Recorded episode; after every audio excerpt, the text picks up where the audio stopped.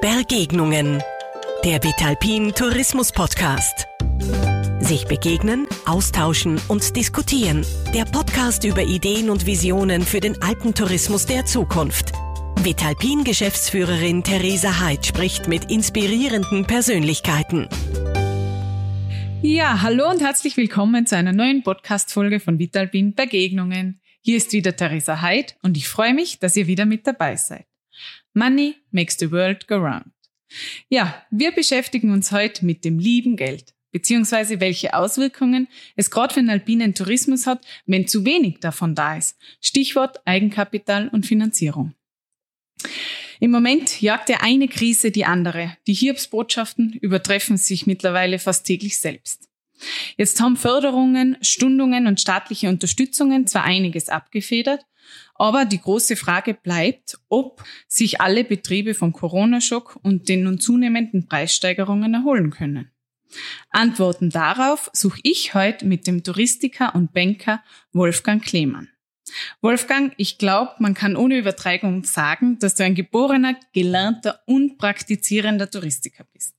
Du hast dir als Koch deine berufliche Laufbahn gestartet, hast später dann sogar ein eigenes Hotel in Wien gegründet und hast dich dann über die verschiedensten Stationen im Tourismus zum langjährigen Generaldirektor der Hoteliers äh, und Tourismusbank hochgearbeitet. Ich freue mich sehr, dass du heute da bist und ich könnte mir wirklich keinen besseren Gesprächspartner für dieses Thema heute wünschen. Herzlich willkommen bei Vitalpin. Dankeschön, bin gern da, weil es erstens ein spannendes Thema ist und weil mir zweitens vor allem die Aktivitäten von Vitalpin gut gefallen.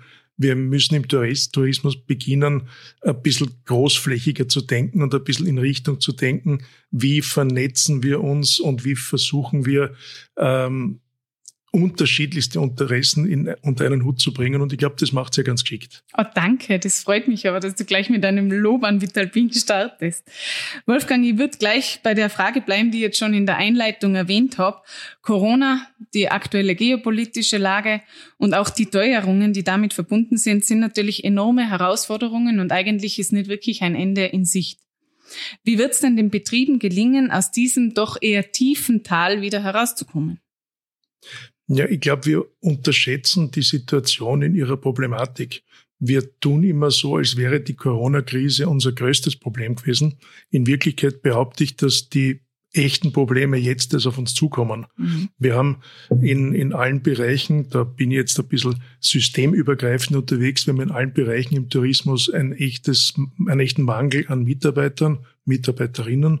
Wir haben ein Explodieren der operativen Kosten, ob das jetzt der Wareneinsatz bei Lebensmitteln ist, ob das jetzt die Energie ist oder mhm. sonstige Dinge. Mhm. Und wir haben äh, ganz viele Betriebe, die ihre Investitionen, obwohl sie sie geplant haben, einfach nicht mehr stemmen, weil sie so extrem teuer geworden sind. Mhm. Wir haben Gerade momentan hatte ich zu tun mit einem Kärntner Unternehmen, also eigentlich mit einem Tiroler Unternehmer, der in Kärnten ein Projekt plant.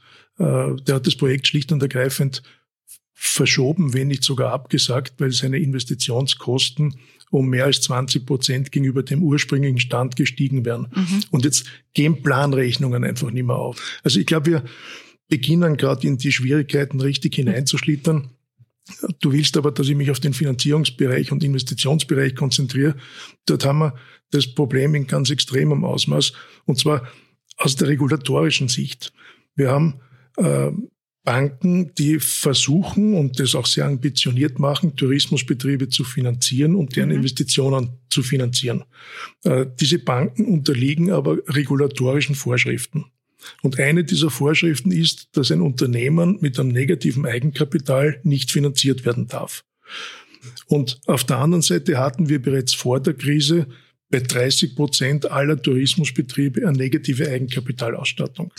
Wenn das schon vor der Krise 30 mhm. Prozent waren, dann werden in der Krise sehr wahrscheinlich auch die letzten Eigenkapitalreserven aufgebraucht worden sein, weil kein Geschäft, äh, Mitarbeiter nur teilweise über die äh, entsprechenden Ausfallsmöglichkeiten abgedeckt, Mitarbeiterkosten abgedeckt, äh, Umsatzersätze enden wollend, wenngleich intensiv, auch im europäischen Bereich. Aber das alles führt dazu, dass irgendwer die Lücke füllen muss. Und diese Lücke zu füllen war die Funktion des Eigenkapitals. Mhm. Und das ist jetzt weg. finanzieren können Betriebe immer nur einen Teil über Banken, einen anderen Teil über mögliche Eigenkapitalbeiträge. Okay. Wenn die aber nicht da sind, mhm. finanziert auch die Bank nicht. Mhm. Und dieser Kreislauf setzt sich fort. Kein Eigenkapital, keine Bankfinanzierung, keine Bankfinanzierung, noch weniger Eigenkapital, weil ich es für andere Investitionsmaßnahmen braucht. Und letztlich und, keine Liquidität, oder? Und dort werden wir hängen und dort wird die Liquidität ausgehen. Mhm. Du hast jetzt ja eh schon einige äh, große Herausforderungen und, und, und Probleme der, Pro, äh, der Betriebe genannt.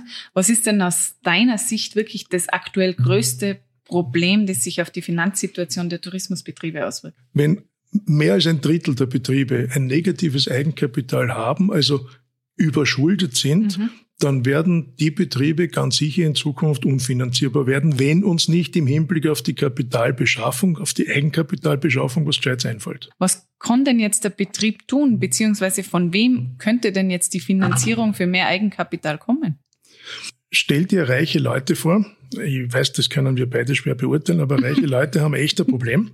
Äh, die haben nämlich das Problem, dass sie Geld bei der Bank deponieren und für dieses Geld in Wirklichkeit Aufbewahrungszinsen zahlen. Mhm.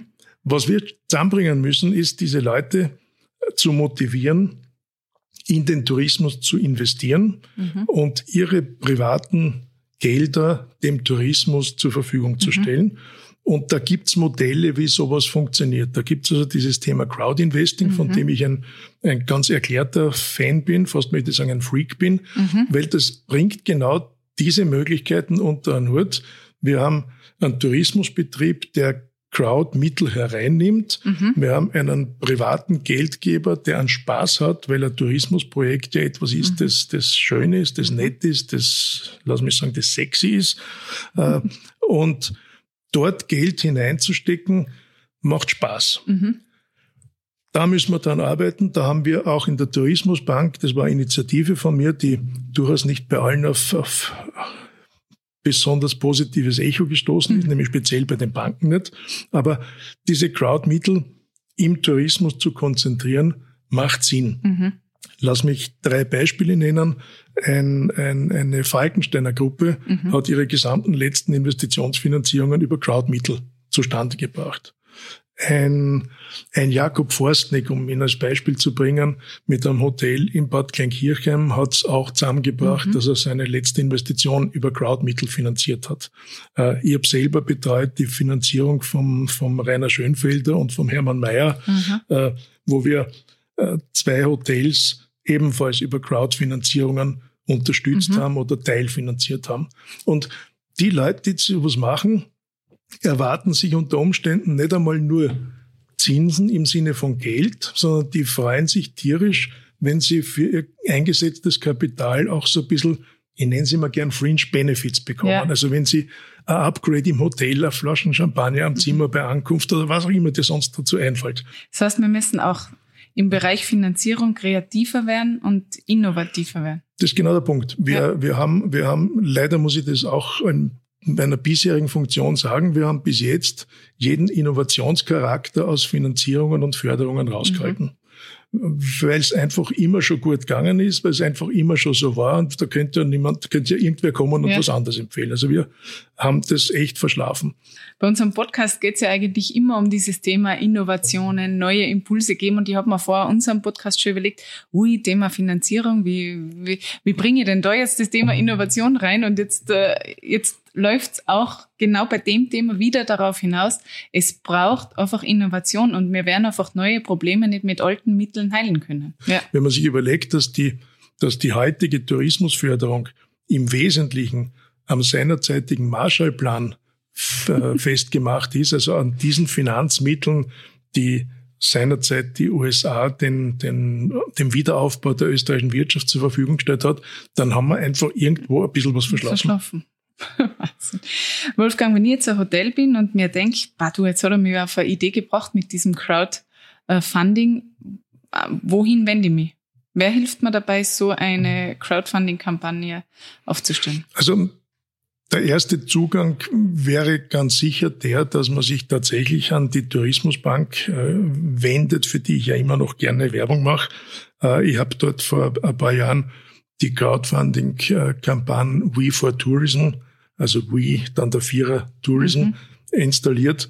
Äh, da haben wir Mitarbeiterinnen und Mitarbeiter, die sich mit diesem Thema wirklich gut auskennen und die suchen dann den geeigneten Crowd-Partner, über den man dann auch solche Kampagnen fahren kann. Es gibt in Österreich ein paar Crowdfunding-Plattformen, die sich auch dem Tourismus sehr stark verschreiben. Mhm. Allerdings, wenn ich sage, sehr stark verschreiben, alle österreichischen Crowdfunding-Plattformen gemeinsam, also ja. alle, ja. alle miteinander, machen 50 Millionen Euro im Jahr Finanzierungsvolumen. Das haben wir in der Tourismusbank an einem Tag. Also da, da zeigt sich, dass man schon auch sehr viel Image-Kampagnen einsetzen muss. Mhm. Da braucht man sehr viel, ähm, sehr viel Frontwork, äh, Leute, die das Thema auch der Hotellerie ja äh, der Tourismuswirtschaft schmackhaft machen und die vor allem in der Lage sind, die Vorteile dieses Produktes herauszuarbeiten. Mhm. Jetzt, Wolfgang, zum Abschluss hätte ich noch eine Frage oder eine Bitte an dich. Welchen Rat hättest denn du jetzt für Betriebe, die Engpässe haben? Wir haben jetzt diese Idee mit dem Crowdfunding gehört. Das leuchtet mir total ein. Hast du vielleicht noch einen anderen Rat? Was könnten die tun, wenn sie jetzt gerade Liquiditätsengpässe haben? Also was man als allererstes tun muss, ist, bevor es tatsächlich zu krisenhaften Entwicklungen geht, äh, muss man mit seinen Finanzierungspartnern reden. Nichts ist schlimmer wie die Unternehmenskrise, die finanztechnische Unternehmenskrise, die unerwartet für die Partner entsteht. Mhm. Also wenn du, wenn du einen Engpass erkennst, dann nicht warten, bis die nächste Rate fällig ist und die nicht zahlen, weil in dem Moment stehst bei der, steht die Bank bei dir am, am, mhm. am, am Eingangstür und klopft, sondern in dem Moment, wo du erkennst, es könnte eng werden, Stundungsmöglichkeiten, Aussetzungsmöglichkeiten mit der Hausbank suchen. Mhm. Äh, ich kenne derzeit keine Bank, und da meine ich auch die Förderbanken mit einbezogen, die nicht am wohl strukturiert formulierten Stundungsantrag zustimmen würden. Das tun sie alle, weil sie ja keine Alternativen mhm. haben. Äh, was soll die Bank tun? Sie kann den Betrieb jetzt verwerten, ist deshalb schwierig, weil es derzeit für einen Tourismusbetrieb keine Käufer gibt. Äh, sie kann ihn in einer besseren Zeit verwerten, dann muss sie ihn jetzt relativ lang drüber füttern. Mhm. Äh, ist auch nicht wirklich attraktiv, weil sie muss den Betrieb zu sich in die Bücher nehmen also auch nicht gescheit. Ähm, sie kann eine Zwangsverwaltung installieren, die kostet Geld und frisst die Gewinne auf. Oder sie kann Stunden Tilgungsaussetzen oder sonst welche mhm. Unterstützungsmaßnahmen geben und damit hoffen, es wird wieder besser. Das werden die Kollegen und Kolleginnen tun. Das heißt, mit der Bank reden wäre mal ganz wichtig. Mit der Bank reden ist ganz wichtig. Wenn es große, nicht bankmäßige Gläubiger gibt, auch mit denen reden. Ja. Also nichts ist katastrophaler, wie riesige Rückstände bei der Gebietskrankenkasse zu haben und über die Stillschweigen zu bewahren. Äh, dann hast garantiert mhm. am nächsten fünften den Exekutor vor dir stehen. Mhm. Äh, dasselbe gilt fürs Finanzamt, dasselbe gilt natürlich auch für das Thema Payroll-Löhne. Mhm, ähm, auch Mitarbeiter mögen es nicht gern, wenn sie ihre Gehälter schlicht und ergreifend und kommentarlos nicht auszahlt kriegen. Und auch das erleben wir leider Gottes. Mhm. Und dann wirklich wahrscheinlich zu Crowdinvestment greifen, um wieder zu Geld zu kommen. Überbrückungsfinanzierungen hereinholen, äh, Förderfinanzierungen versuchen anzusprechen. Äh, wir haben, wir haben, nicht wir haben, sondern meine Kollegen in der Tourismusbank äh, haben auch Unterstützungsmodelle, die gerade jetzt in einer schwierigen Zeit greifen. Wir nennen das Restrukturierung. Mhm. Also es gibt Unterstützungsmaßnahmen für Unternehmenssanierung, Unternehmensweiterführung in diese Richtung, die da mal gehen.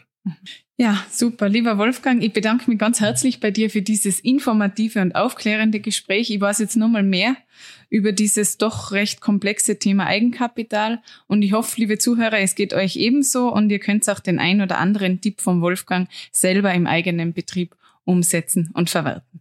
Ich sage danke fürs Dabeisein und freue mich aufs Wiederhören in 14 Tagen bei einer neuen Folge der Begegnungen. Wolfgang, herzlichen Dank fürs Dasein. Dankeschön, war ein nettes Gespräch, äh, ohne jetzt das Schlusswort haben zu wollen. Aber ich würde hoffen, dass wir relativ wenig haben, die Tipps von mir brauchen können, weil das hieße, dass es Ihnen allen gut geht. Das hoffe ich auch und das ist doch ein schönes Schlusswort. Sie hörten Begegnungen, den Vitalpin Tourismus Podcast. Verpassen Sie nicht die nächste Ausgabe.